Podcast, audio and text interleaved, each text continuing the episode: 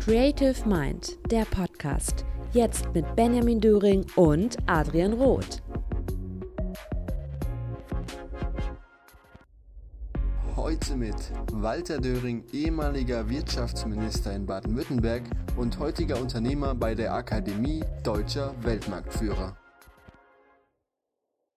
Kann mir von Ihnen jemand sagen, warum ich in ein Geschäft mit weniger als 800 Quadratmeter einkaufen gehen darf, aber in eins mit 1200 nicht.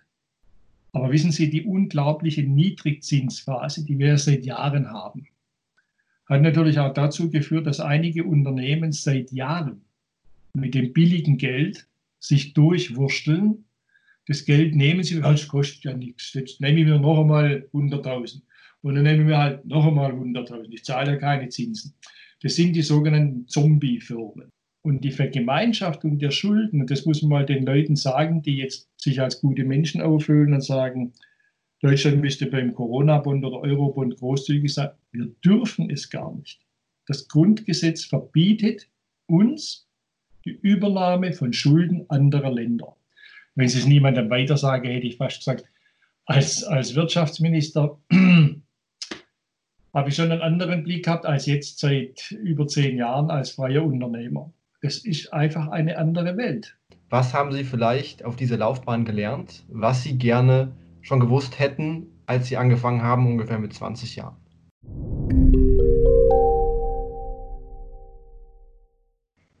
Herzlich willkommen zu einer neuen Folge von Creative Mind. Heute mit einem ganz speziellen Gast, ähm, Walter Döring. Vielleicht können Sie sich ja einfach mal kurz vorstellen, wer Sie sind und was Sie so bisher gemacht haben. Ja, Walter Döring. Ich bin äh, im deutlich fortgeschrittenen Alter von 66 Jahren mittlerweile. Ich war am hiesigen Gymnasium bei St. Michael in Schwäbisch Hall Schüler, habe dort mein Abitur gemacht, habe danach in Tübingen Geschichte und Anglistik studiert und die Berechtigung für Sportunterricht äh, bekommen. Das hat man damals noch machen können, wenn man einen Handballtrainerschein hatte. Den habe ich mit großer Begeisterung gemacht. Dann war ich ganz wenige Jahre an einem Gymnasium, hätte dort Schulleiter werden können. Da hat man aber damals gesagt, oh, das ist sicher politisch irgendwie gemauschelt, was völliger Blödsinn war. Ich war damals noch gar nicht in der Politik. Habe dann äh, die Konsequenz gezogen und äh, den Beamtenstatus abgegeben und bin tatsächlich in die Politik gegangen.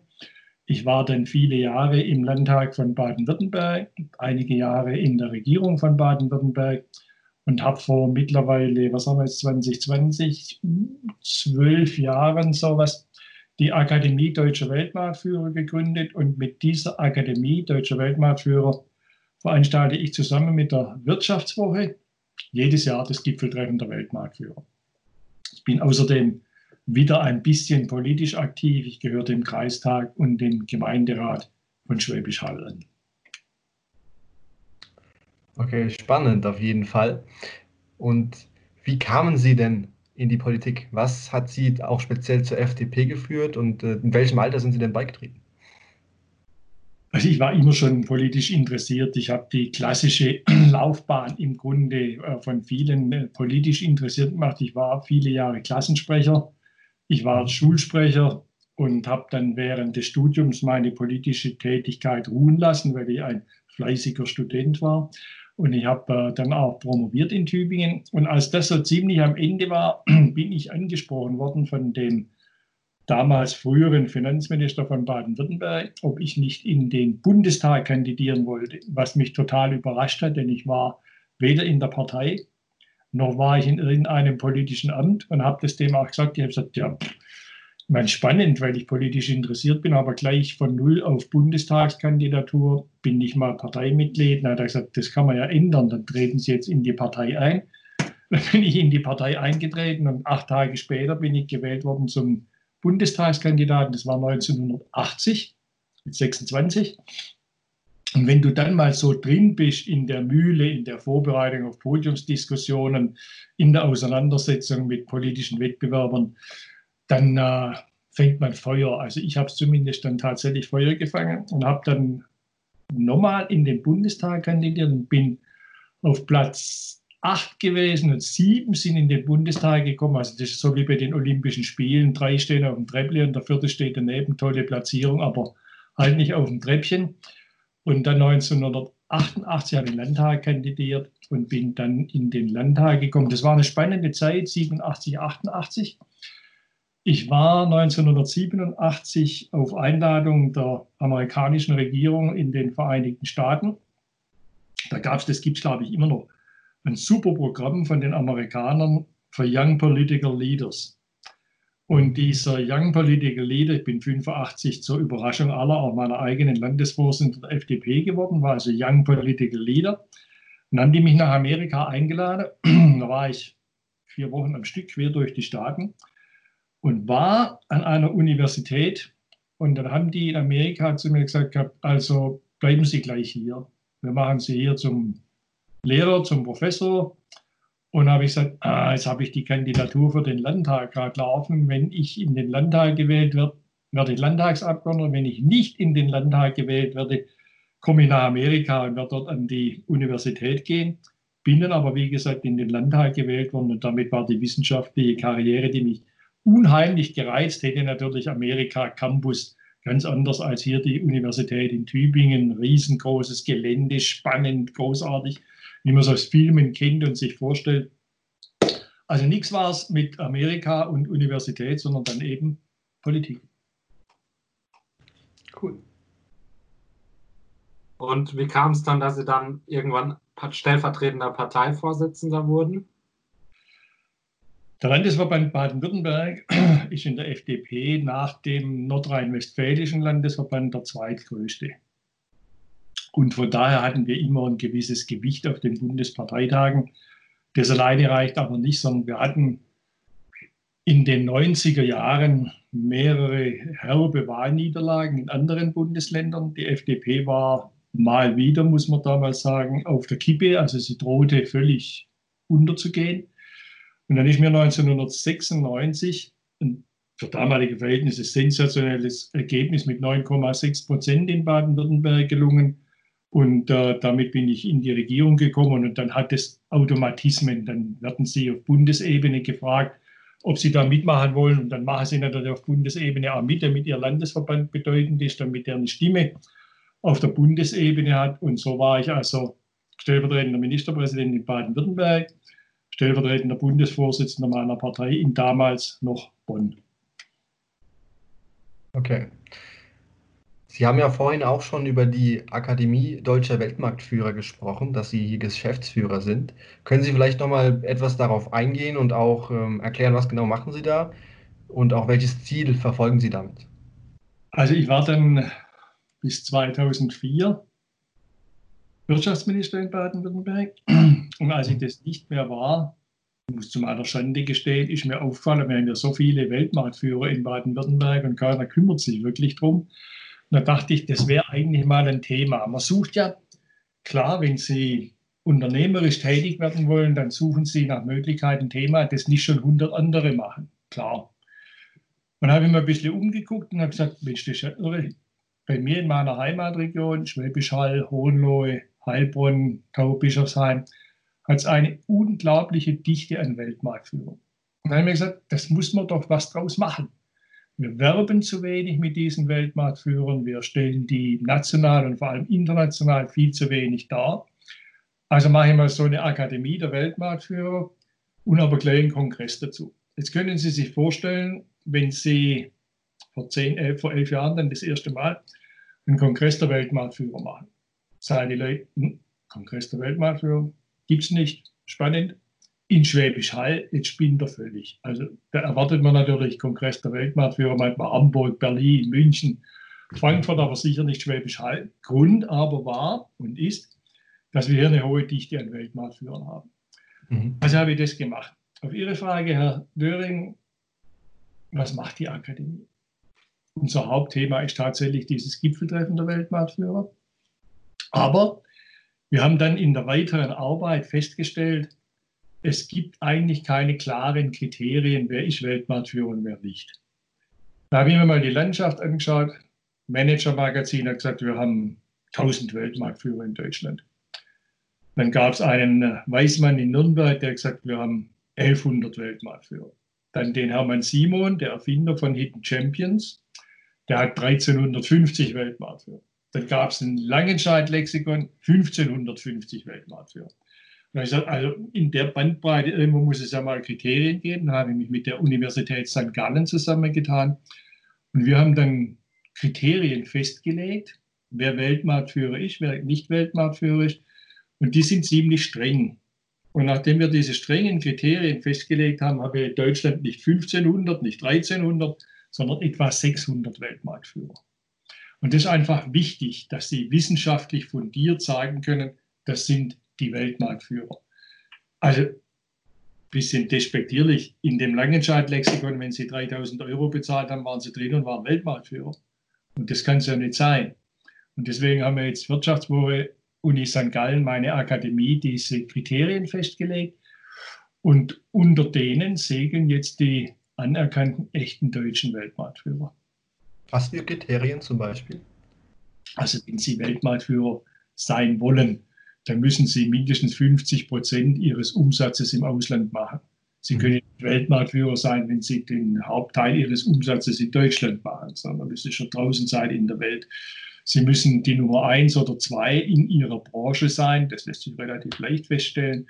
Sie müssen außerdem, außer diesen Kriterien, das erste, wie gesagt, über 50 Prozent dann Nummer eins oder zwei müssen Sie in, in der, Ihrer Branche an der Spitze sein.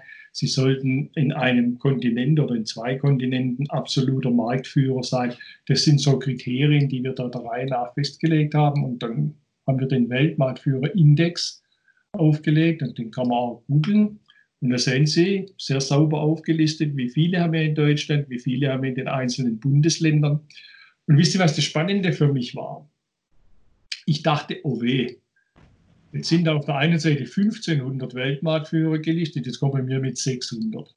Jetzt kommen sicher 900, die sagen, sag mal, wir sind ja plötzlich gar nicht mehr Weltmarktführer, seid ihr verrückt? Überhaupt gar nicht. Im Gegenteil, die haben gesagt, endlich stimmt es, endlich ist es korrekt. Endlich kann man nicht sich selber zum Weltmarktführer erklären. Und von daher ist das eine tolle Sache und die ist seit einigen Jahren völlig akzeptiert und anerkannt. Und was sind es jetzt zum Beispiel für Unternehmen, die äh, Weltmarktführer sind? Also wir haben eines hier in der Gegend, das nenne ich deswegen, weil der Inhaber und sensationelle Persönlichkeit Reinhold Wirth vor in dieser Woche am Montag seinen 85. Geburtstag hatte. Ganz irre Entwicklung. Der Reinhold Wirth war 19, als sein Vater gestorben ist. Da hat er das Unternehmen übernehmen müssen als Zweimannbetrieb. Heute hat er 78.000 Beschäftigte, macht 18 mhm. Milliarden Umsatz und ist völlig unbestrittener Weltmarktführer. Andere Welt Familienunternehmen. Anderer Weltmarktführer Trumpf, Lasertechnologie in Ditzingen. Und so fällt auch auf bei den Weltmarktführern, was wir auch untersucht haben, auch, auch Simon, 70 Prozent der Weltmarktführer sind nicht in Hamburg oder München oder Berlin, sondern in der sogenannten Provinz. 70 Prozent. 70 Prozent, interessanterweise sind es dreimal 70 Prozent, 70 Prozent in der Provinz, 70 Prozent sind Eigentümerunternehmen, Familienunternehmen, Trumpf, Familie, Leibinger, Leibinger Kammler, Wirt, Wirt, Optima, Familienunternehmen, Liebherr, wie sie durch die Bank gehen. Und weitere 70 Prozent sind klassisch mittelständisch strukturiert. Also bei meinen Studenten, ich habe Lehraufträge an verschiedenen Hochschulen. Wenn der sagt, wir sind Weltmarktführer, dann ist klar, da kommt Bosch. Dann übrigens auch natürlich noch Familie irgendwo. Ne? Siemens auch irgendwo Familie. Also die Riesennamen. Aber ganz selten kommen dann Weltmarktführer, die in der Nische sind. Und ganz selten weiß der junge Studierende, dass es weit überwiegend nicht die großen DAX-Konzerne sind, sondern dass es weit überwiegend Familienunternehmen sind, die Weltmarktführer sind. Sie haben ja gesagt, ein wichtiges Kriterium für einen Weltmarktführer ist auch großer Anteil an Exporten.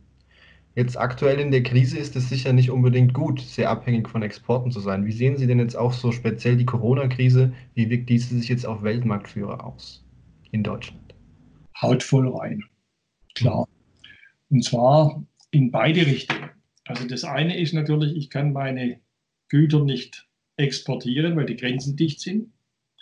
Aber die Grenzen sind ja nicht nur dicht raus aus Deutschland, sie sind auch dicht rein nach Deutschland. Das heißt, die Lieferketten sind abgeschnitten. Und das bedeutet natürlich, wenn ich Zulieferer aus Italien als gravierendes Beispiel habe und Italien stillgelegt ist, dann bekommt die Firma aus Italien kein Material, kann in Deutschland dicht machen. Das ist jetzt die Lieferkette, die unterbrochen wird von außen nach innen. Dann ist die Grenze dicht. Wenn der Deutsche ins Ausland exportieren will und er kann nicht raus, und damit reißt es gerade gewaltig rein. Jetzt stellen wir aber fest, es gibt unterschiedliche Entwicklungen. Der eine leidet höllenmäßig unter Corona, gerademäßig.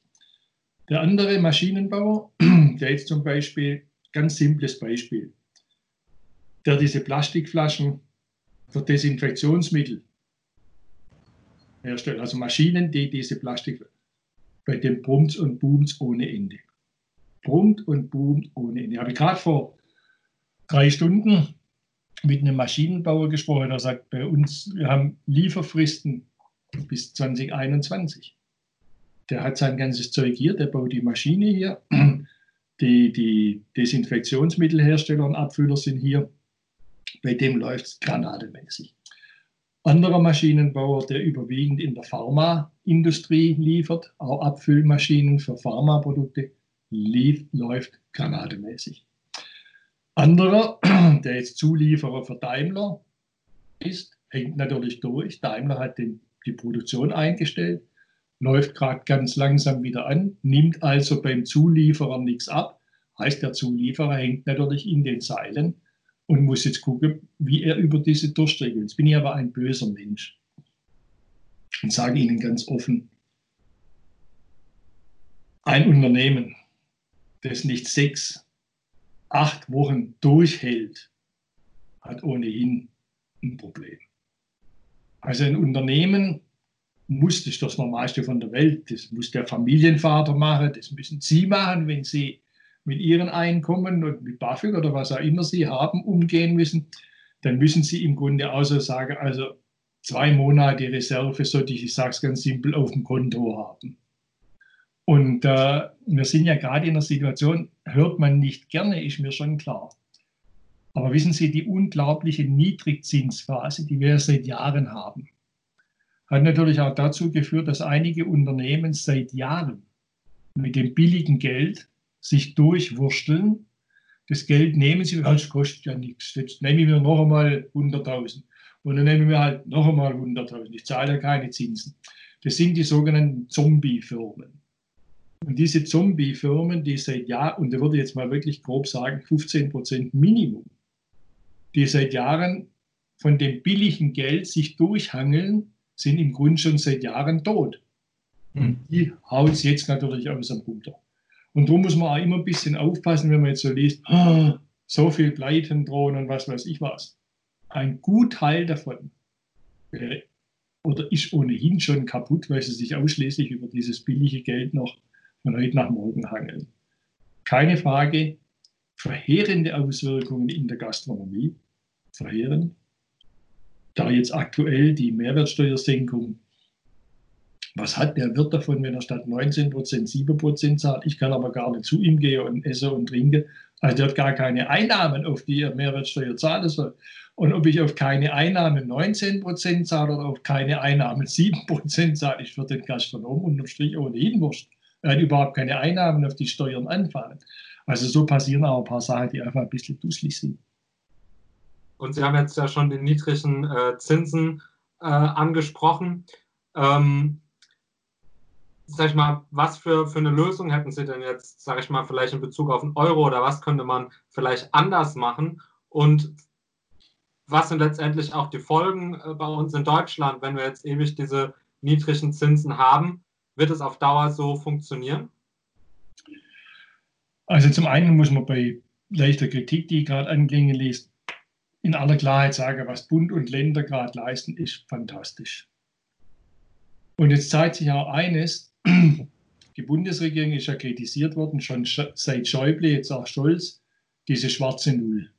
Also es gab ja noch vor Jahresbeginn, zum Jahreswechsel, unendlich viele, die gesagt haben, völlig irre, an dieser schwarzen Null festhalten, haut das Geld aus, wir müssen Infrastrukturmaßnahmen finanzieren, Blödsinn da mit den 60 Prozent.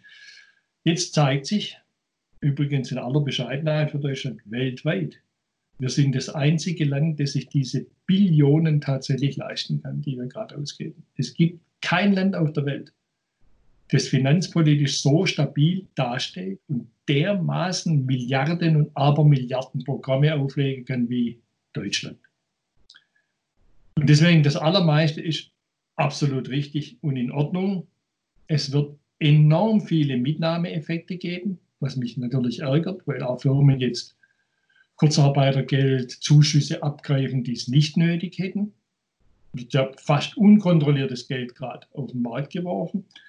Das finde ich nicht gut.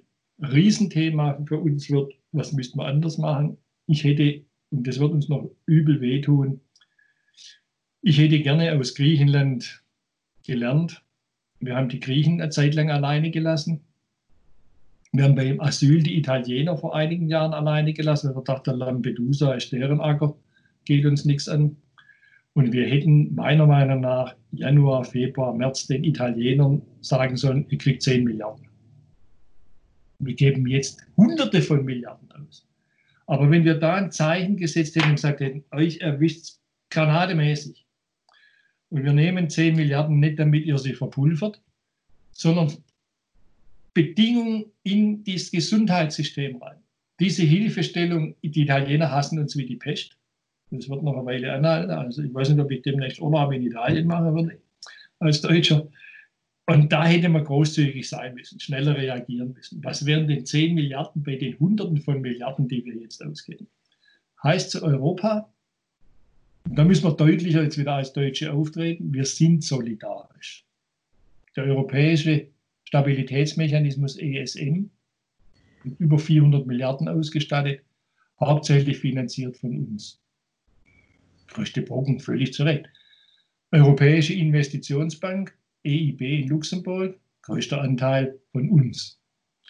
Der EU-Haushalt, den die jetzt gestern und heute beraten haben, die 540 Milliarden, die da beschlossen worden sind, größter Teil von Deutschland. Also deswegen ist unfair, auf der anderen Seite jetzt zu sagen, die knauseриgen Deutschen, unsolidarisch sind wir nicht. Wir hätten halt ein wenig schneller reagieren müssen und nicht so lange sagen dürfen, machen wir nicht, gebe nichts, und das wird uns noch ein bisschen wehtun. Ich bin gegen Corona oder Eurobonds, weil ich gegen die Vergemeinschaftung von Schulden bin. Ich habe überhaupt nichts dagegen, wenn Sie zu mir sagen, Döring, ich bräuchte jetzt mal 5000 Euro. Na okay. Aber damit überbrücken Sie jetzt die nächste Zeit, weil Sie in Not geraten sind. Und ich möchte aber, dass Sie das Geld dafür ausgeben, dass das, was sie in Not gebracht hat, ausgeglichen wird. Und ich gebe ihnen das Geld nicht und sie machen damit, was sie wollen. Und das wäre grob vereinfacht bei Eurobonds der Fall, wo man sagt, oh ja, ihr habt nicht so, wie wir gehaushaltet. Ihr habt jetzt schon über 100 Prozent Schulden am Wirtschaftsaufkommen, wir nur 60. Oh, nehmt euch und was ihr damit macht, ist egal. Und die Vergemeinschaftung der Schulden, und das muss man mal den Leuten sagen, die jetzt sich als gute Menschen aufhöhlen und sagen, Deutschland müsste beim Corona-Bond oder Euro-Bond großzügig sein. Wir dürfen es gar nicht. Das Grundgesetz verbietet uns die Übernahme von Schulden anderer Länder. Und nicht nur das Grundgesetz, sondern auch die europäischen Verträge verbieten, verbieten es ausdrücklich. Das haben die Italiener unterschrieben, das haben die Spanier unterschrieben, das hat der Macron, den ich um 16 Uhr in den Nachrichten gehört habe, unterschrieben, der jetzt hinsteht und sagt, wir brauchen Geld, wir brauchen Transfermittel ohne Bedingung und nicht als Kredit, sondern geschenktes Geld. Wissen Sie, wie soll ich dem deutschen Arbeitnehmer, der jetzt in Kurzarbeit ist, der in Miete ist, der nicht weiß, wie er seine Miete zahlen soll, wie soll ich dem jetzt erklären, wir Deutschen lege mal geschwind 100 Milliarden, irgendjemand wird sie schon ausgeben. Und dann kommt, wenn man das Gesamte betrachtet, halt auch mit hinzu, der private Italiener der private Spanier und der private Franzose hat mehr Immobilienbesitz als der private Deutsche. Spanien und Italien haben über 70 Prozent Immobilienbesitz. In Deutschland gerade mal 52 Prozent. Und jetzt gehen Sie gerade, deswegen nehme ich das Beispiel mit dem Mieter, jetzt gehen Sie gerade mal in der jetzigen Situation auf einen zu, der in Kurzarbeit ist, der zu seinem Vermieter gehen muss und sagen muss, leider gehört mir die Wohnung nicht, ich weiß nicht, wie ich die Miete zahlen soll. Und ich soll jetzt Geld geben nach Italien, ich, der Mieter, der hier nichts hat, der bitteln muss, dass er die Miete gestundet bekommt, weiß aber in Italien, wo Geld hinfließen soll, haben 75 Prozent Wohneigentum. Das muss man in der Gesamtdiskussion auch mal ein bisschen erwähnen dürfen, bevor man sagt, die Deutschen seien so knauserig. Ich bin zwar Schwabe, aber durchaus großzügig, aber mit Bedingungen halt. Wir haben überhaupt nichts dagegen zu sagen, wir sind noch mal x Milliarden, aber wir wollen dann, dass sie dafür, dafür ausgegeben werden. Und nicht, hurra, können wir wieder leben, geht halt nicht. Und Sie hatten jetzt äh, angesprochen auch schon die Zombie-Firmen und äh, Staatshilfen in dem Zusammenhang. Jetzt wurde zum Beispiel ähm, ja, die Lufthansa äh, kritisiert von der Konkurrenz von Michael O'Leary von Ryanair. Der hat gesagt, ähm, es kann ja nicht sein, dass eine Airline, von der quasi ja schon das ganze Gehalt der Mitarbeiter bezahlt wird durch Kurzarbeit äh, und deren Flugzeuge am Boden stehen und außer jetzt ein bisschen, ein bisschen Wartung ist ja noch notwendig für die Flugzeuge, aber es kann ja jetzt nicht sein, dass eigentlich eine Airline, ähm, die ja dann eigentlich jetzt sofort nach Staatshilfen ruft. Ja? Äh, und Ryanair, so sagt zumindest O'Leary, hat irgendwie 4 Milliarden Euro Cash äh, in der Bilanz und kann jetzt auch ein Jahr theoretisch die Flugzeuge stehen lassen. Ob das jetzt ganz so stimmt, sei mal dahingestellt. Aber äh, wie bewerten Sie so eine Aussage und auch die Staatshilfen? Und ist es dann überhaupt immer gerechtfertigt, auch alle Unternehmen dann durch staatliche Hilfe zu, zu retten? Nein, also ich bin natürlich als Liberaler äh, gegen den äh, Staat als Unternehmer. Der Staat ist nicht der bessere Unternehmer. Also wenn Sie es niemandem weiter sagen, hätte ich fast gesagt, als, als Wirtschaftsminister habe ich schon einen anderen Blick gehabt als jetzt seit über zehn Jahren als freier Unternehmer. Es ist einfach eine andere Welt. Es ist eine komplett andere Welt. Sie haben einen anderen Blick auf die Welt simpel und vereinfacht sagt, jeder, der an jedem ersten sein Gehalt bekommt, egal was er macht. Ein himmelweiter Unterschied zu jedem, der nicht weiß, was er am nächsten ersten auf dem Konto hat. Das ist ein himmelweiter Unterschied. Und die Denke von denen, die Kohle läuft ja, erst, erst ist die Kohle wieder da. Übrigens ein spannendes Thema gerade, Kurzarbeitergeld und Gehaltskürzungen bei der Beamte null. Also Staatsdiener, können wir auch mal dran denken, Staatsdiener, mal dran denken, was man da machen könnte. Und der Unternehmer sind zwei Paar Stiefel. Und deswegen darf der sich hier, der Staat, der einfach ganz anders denkt, nicht in diese Privatwirtschaft einmischen. Es sei denn, jetzt kommt das klassische Wort des Systemimmanenten. Und das ist die Lufthansa. Also wenn die Lufthansa über die Wupper ging, viel Vergnügen.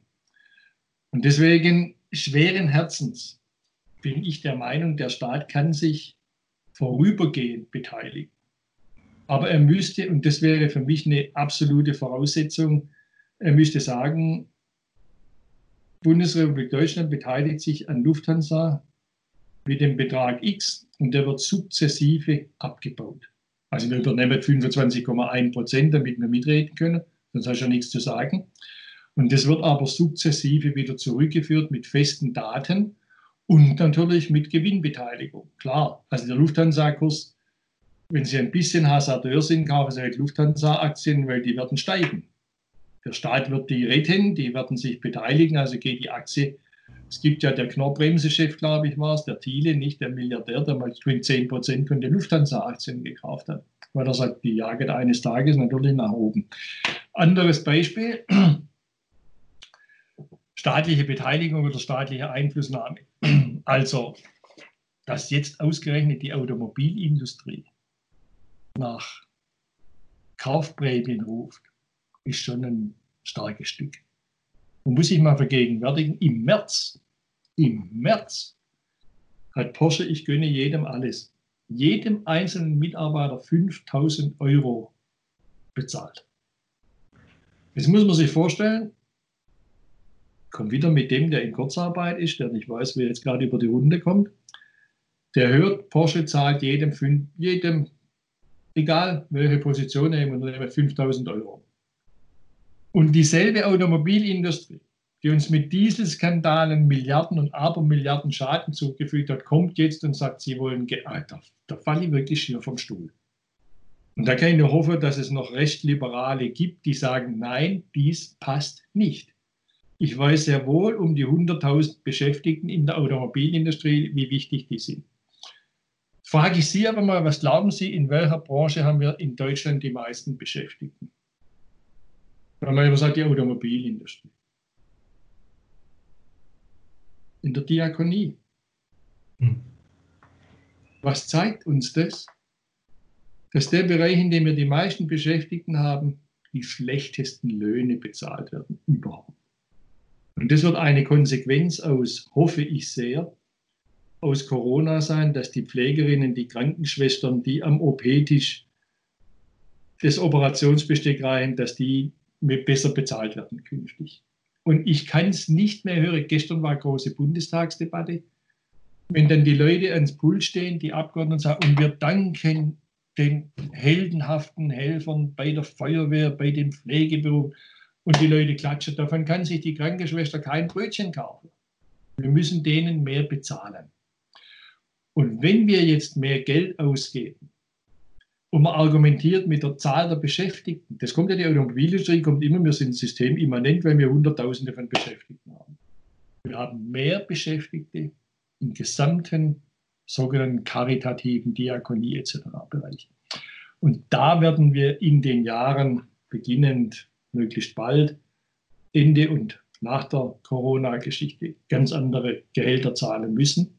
Wir sind ja heute schon darauf angewiesen, dass wir Osteuropäer in der Pflege haben. Die dürfen jetzt bloß nicht rein. Also was, was da passiert, ist dramatisch. Und warum sind Sie keine Pfleger? Ich glaube, Sie sind keine Pfleger oder lernen Sie Pflegeberufe? Nein. Ja, auch nicht. nicht weil, sondern weil man ja sagt, also man muss gut heiraten, damit man runterkommt. Und deswegen muss man dort Änderungen machen. Und man muss also ich bin jeden Tag, bin ich Gott froh, wenn mir mein Zeitungszusteller, ich bin ein altmodischer Mensch und lese jeden Tag vier Zeitungen, weil ich einfach das Papier brauche, um Zeitung lesen zu können, dass der mir die Zeitungen in der Briefkasten wirft für 9,85 Euro in der Stunde oder was. Und ich bin hellfroh, dass mir mein Mülleimer geleert wird, auch jetzt in der Zeit. Und die kriegen nichts. Anerkennung null, nicht welche Müllwerker, wahrscheinlich ist es blöd gewesen, was anderes zu machen. Und entsprechend beschissen werden sie bezahlt. Jetzt merken wir, wie gottsmillionsmäßig wir auf die alle angewiesen sind, uns diesen alltäglichen Schrott einfach abnehmen. Und da, glaube ich, wird es deutliche Veränderungen geben. Saublöd, was die SPD will mit Vermögensteuer. Jetzt, wo die Unternehmen nicht wissen, wie sie überleben können, zu sagen, übrigens, wenn ihr überlebt, gehe ich gleich einen Geldbeutel. Ah, da, da fällt ja nichts mehr ein. Da fällt mir nichts mehr ein. Wie kann man so dusselig sein? aber wie soll das Ganze finanziert werden? Also, ähm, ich meine jetzt mal, die, die Krankenkassen haben jetzt ja jetzt ja auch so, gerade so Krankenhausaufenthalte ja bezahlen und auch die, ähm, ähm, ja, die, die, die, die im Altenheim zum Beispiel, Pflegeversicherung etc. Äh, wie, wie, wie soll die das dann finanzieren, wenn man jetzt da die, die Löhne äh, anheben möchte? völlig korrekte, berechtigte Frage natürlich. Also es geht ja Döring daher und will allen mehr zahlen und wo soll eigentlich das Geld herkommen? Und jetzt müssen wir einfach ehrlich sein und den Leuten sagen, Leute, wenn ihr jetzt in dieser Corona-Krise, die ja noch eine Weile andauert, nicht begriffen habt, was Gesundheit bedeutet, was es bedeutet, ein Krankenhaus in der Nähe zu haben, in dem ich nicht nur ein Pflaster auf die Stirne kriege, sondern in dem ich ordentlich behandelt werde dass dies Geld kostet, ist doch das Normalste von der Welt. Und deswegen werden die Kassenbeiträge werden steigen. Da bin ich mir sicher. Die Pflegeversicherungskosten werden steigen. Und das kann man natürlich sagen, vorhin, Döring, hast du damit argumentiert, dass die Leute kaum wissen, wie sie über die Runden kommen sollen. Wir sind ja nicht nur Exportweltmeister, wir sind auch Reiseweltmeister. Und jetzt sage ich ganz grob, an zwei, drei Wochen in, im Jahr etwas weniger auf der Putz haue oder einen Mallorca-Urlaub kürzer oder weniger im Jahr machen und dafür sage, und das ist mir meine Gesundheit und die meiner Familie wert. Und entweder begreifst du das oder du begreifst es nicht. Punkt, fertig, aus.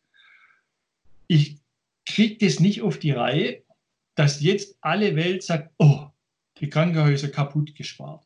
Überall war es ganz schlimm, war es da nach ökonomischen Gesichtspunkten, Krankenhäuser geschlossen, Katastrophe. Wenn ich das nicht mache, brauche ich mehr Geld.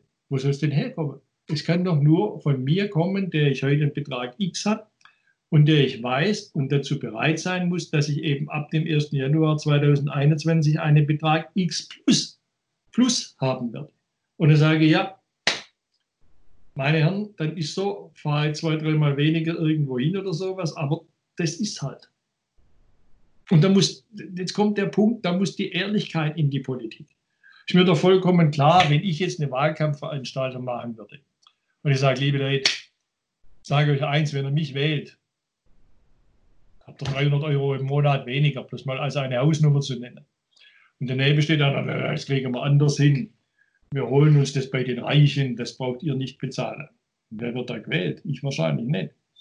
Und deswegen brauchen wir mehr Leute, die das jetzt zunehmen. Und jetzt musst du die Chance nutzen in der Krise, wo es die Leute im Kopf haben und spüren, was passiert. Jetzt muss man ihnen sagen, Leute, geht davon aus, das wird teurer. Das wird teurer. Warum? Amerika. In Amerika erscheinen New York Times Artikel, wo die Frau Merkel in den Himmel gelobt wird. Plötzlich ein Artikel, muss man sich mal vorstellen, ich weiß nicht, was Washington Post oder New York Times steht drin, Joe Biden, wir wüssten, wen du als Vizepräsidentin nehmen solltest, die Frau Merkel. Also diese gigantische Wertschätzung, die die hat, warum? Wir haben die niedrigste Zahl der Infizierten, wir haben die niedrigste Todeszahl, wir haben die höchste Zahl an Intensivbetten. Das kriegst du nicht zum Nulltarif. Und das muss man den Leuten sagen. Man muss sagen, morgen, ihr wisst deinen Großvater. Der verreckt, weil du Geizkrage nicht bereit warst, die Gebühren zu erhöhen, damit wir nach wie vor mit das beste Gesundheitssystem der Welt haben. Und so offen und deutlich muss man jetzt sprechen, wo die Leute die Krise spüren, wo sie in der Krise drin sind.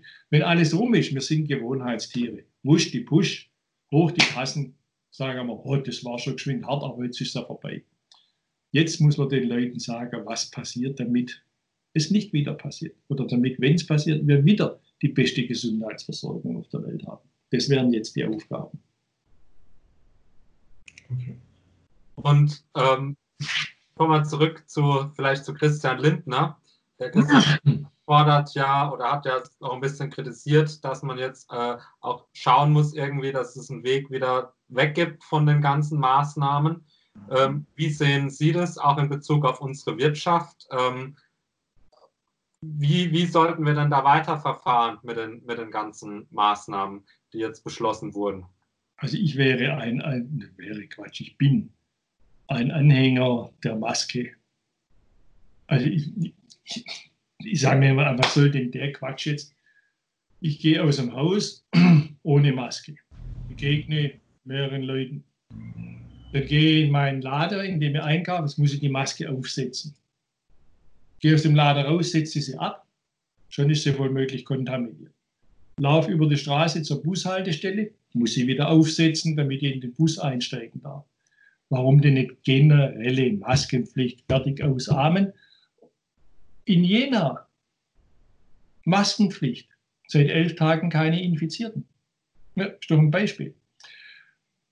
Und ich weiß gar nicht, dieselben Leute, die jetzt sagen, setz die Maske auf da, da brauchst du nicht, setz sie auf da, hier brauchst du nicht, sagen, das Gefährlichste an der Maske ist, dass ich sie auf und absetze und falsch damit hantiere.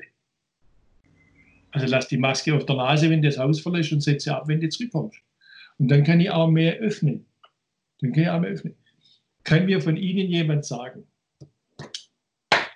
warum ich in ein Geschäft mit weniger als 800 Quadratmeter einkaufen gehen darf, aber in eins mit 1200 nicht. Kann mir jemand sagen, warum wir nicht 735 Quadratmeter gesagt haben? Völlig gegriffen. Völlig gegriffen. Kann mir jemand sagen, warum aller Voraussicht nach ab, in manchen Ländern ist glaube ich schon so, ab äh, 4. Mai ich zum Friseur gehen darf, aber nicht ins Restaurant. Also der Friseur kommt mir näher. Ich hoffe, dass mir die Bedienung nicht durch die Haare wuschelt, aber der Friseur macht es. Also das sind so Dinge und dann wird es schwierig. Die Leute machen, wenn sie es nachvollziehen können und für berechtigt halten. Aber wenn einer einen Laden hat mit 950 Quadratmetern und der nebendran hat einen Laden mit 790, der, der versteht die Welt nicht. Und ich auch nicht. Weil niemand kann die 790 begründen, dass der darf und der mit den 950 nimmt. Ich gebe jedem eine Maske und die gibt's. Und äh, lasse laufen. Sport. Warum darf ich nicht Tennis spielen? Warum darf man jetzt Fußball trainieren? Weil sich ja Stürmer und Verteidiger nie nahe kommen, nicht? Aber beim Tennis, wo mein Gegner 10, 12 Meter von mir wegsteht, darf ich nicht spielen. Hm. Wir haben jetzt sehr viel über Wirtschafts- und allgemeine Politik auch in Deutschland gegenüber dem Coronavirus geredet. Dieses Podcast hier richtet sich aber auch vor allem auch an junge Leute, die sich persönlich etwas weiterentwickeln wollen. Also deswegen auch zu Ihnen persönlich jetzt nochmal mehr. Wie haben Sie, Sie haben eine sehr interessante Laufbahn. Was haben Sie vielleicht auf dieser Laufbahn gelernt, was Sie gerne schon gewusst hätten, als Sie angefangen haben, ungefähr mit 20 Jahren? Also ich hätte gerne früher schon gewusst, dass ich äh, ganz simpel gesagt äh, nicht den einen Beruf, den ich mal erlernt habe, bis in die Rente ausüben werde. Ich hätte gerne schon gewusst, dass es zwingend notwendig ist, äh, wesentlich flexibler und mobiler zu sein, als ich mit 20 dachte. Und das ist das, was ich meinen Studierenden auch immer sage. Macht das, was ihr aktuell studiert oder in der Schule noch lernt oder in der Lehre, so gut wie möglich. Aber geht davon aus, dass ihr in fünf, sechs Jahren was ganz was anderes macht. Und dass ihr junge Leute, die jetzt um die 20, 25 so seid, was meine Studierenden angeht, dass ihr bis 70 werdet arbeiten müssen. Das heißt, dass ihr locker, locker 40, 45 Jahre Lebensarbeitszeit vor euch habt. Und da werdet ihr ganz unterschiedliche Berufe haben. Und die bewältigt ihr umso besser, je besser die jeweilige Grundlage dessen ist, was ihr eben in dem gerade Gelernten oder Erlernten macht. Und dann natürlich diese Flexibilität mitbringen, zu sagen, das ist so.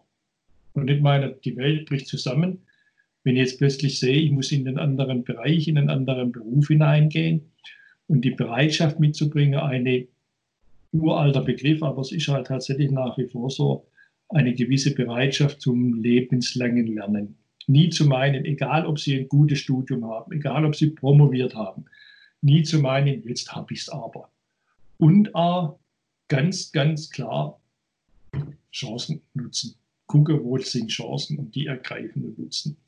Und wenn sie, und das kann ich niemandem beibringen, ich kann nur immer sagen, wenn jemand in einer Führungsposition ist und als Minister waren sie halt einmal, er war halt einmal in einer Führungsposition oder in, an anderen Stellen auch in Unternehmen, Führen muss man wollen.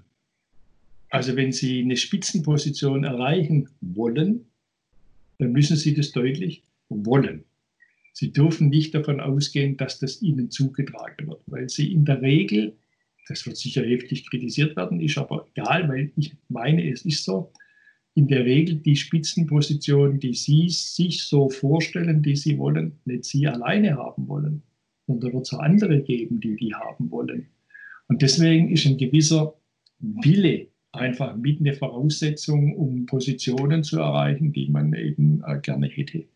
Und das ist nichts Unanständiges. Ich habe das vor ein paar Jahren mal bei einer Veranstaltung gesagt, das, das sei ja ganz grob und was weiß ich was. Dummes Zeug, das ist es nicht. Wenn Sie sagen, ich habe jetzt da was und da fühle ich mich eigentlich ganz wohl, ja gut, in Ordnung. Wenn Sie dann sagen, ich mache jetzt das die nächsten 40 Jahre, können wir sagen, kommt mir nicht sehr spannend vor. Und äh, deswegen dieses, dieses Gucken, Umschauen, was mir ja auch schon hundertmal gesagt hat, immer wieder mal auch gucken, ob es im Ausland was gibt, gar keine Frage. Auch unbedingt wichtig.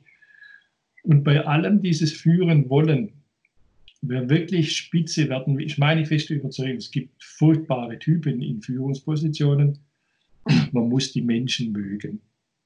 Das ist was, was, das hat man oder mal nicht. Also wenn man die Menschen nicht mag, dann sollte man am besten Nerd werden, irgendwo in einer Souterrain-Wohnung vor sich hin puzzeln und programmieren bis zur Ohnmacht. Aber wenn man die Menschen mag, wenn man eine Grundeinstellung, eine positive Grundeinstellung Menschen gegenüber hat, egal welchen Alters, egal welchen Geschlechts, egal welcher Hautfarbe etc., dann haben sie eine gigantische Grundvoraussetzung erfüllt, um erfolgreich zu sein. Ist nicht ganz einfach, weil es begegnet einem schon manchmal Granatesäckel, gar keine Frage. Nicht? Aber wenn Sie mit der Grundeinstellung, dass die Menschen sind nett und Menschen mag man und es ist wichtig, mit Menschen zusammen zu sein und zu kommunizieren, ergibt sich diese viel zitierte Teamfähigkeit ganz von alleine. Teamfähigkeit ist auch so ein Schlagwort. Teamfähig kann nie jemand sein, der Menschen nicht mag. Völlig ausgeschlossen. Da können Sie Managementbücher lesen, wie bin ich der teamfähige Chef, wenn sie, das merken die Leute auch.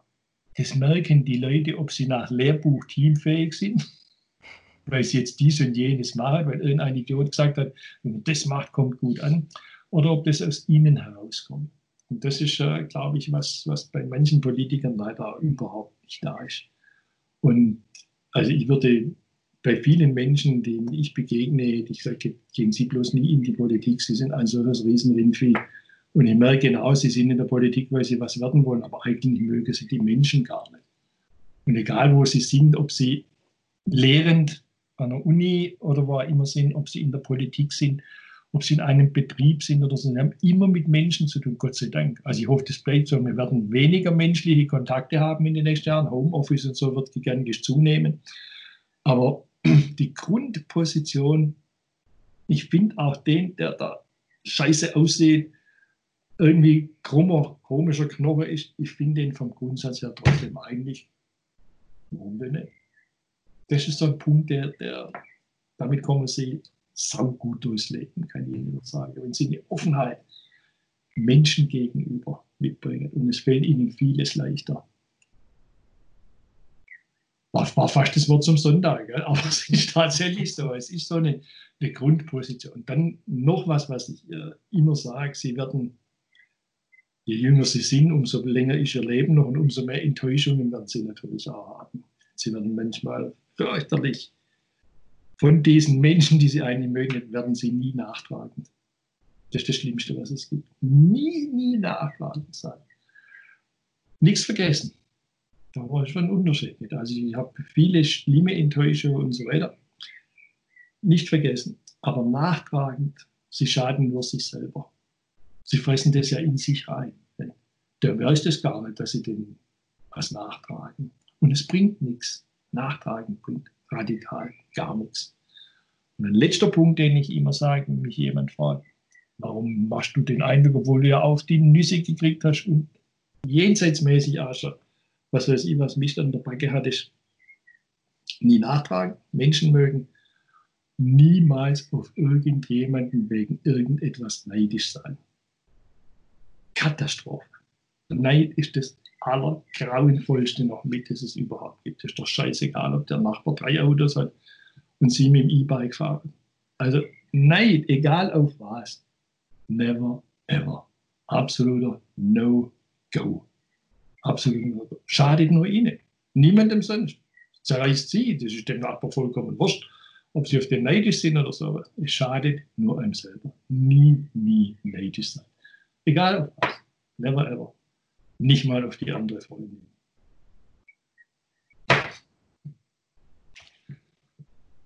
Vielleicht jetzt noch äh, einmal eine Frage. Sie waren ja auch, äh, weil Sie es angesprochen hatten mit den Führungspositionen, Sie waren ja selbst äh, unter anderem äh, ja, im Aufsichtsrat äh, von verschiedenen Unternehmen, Unternehmensberater.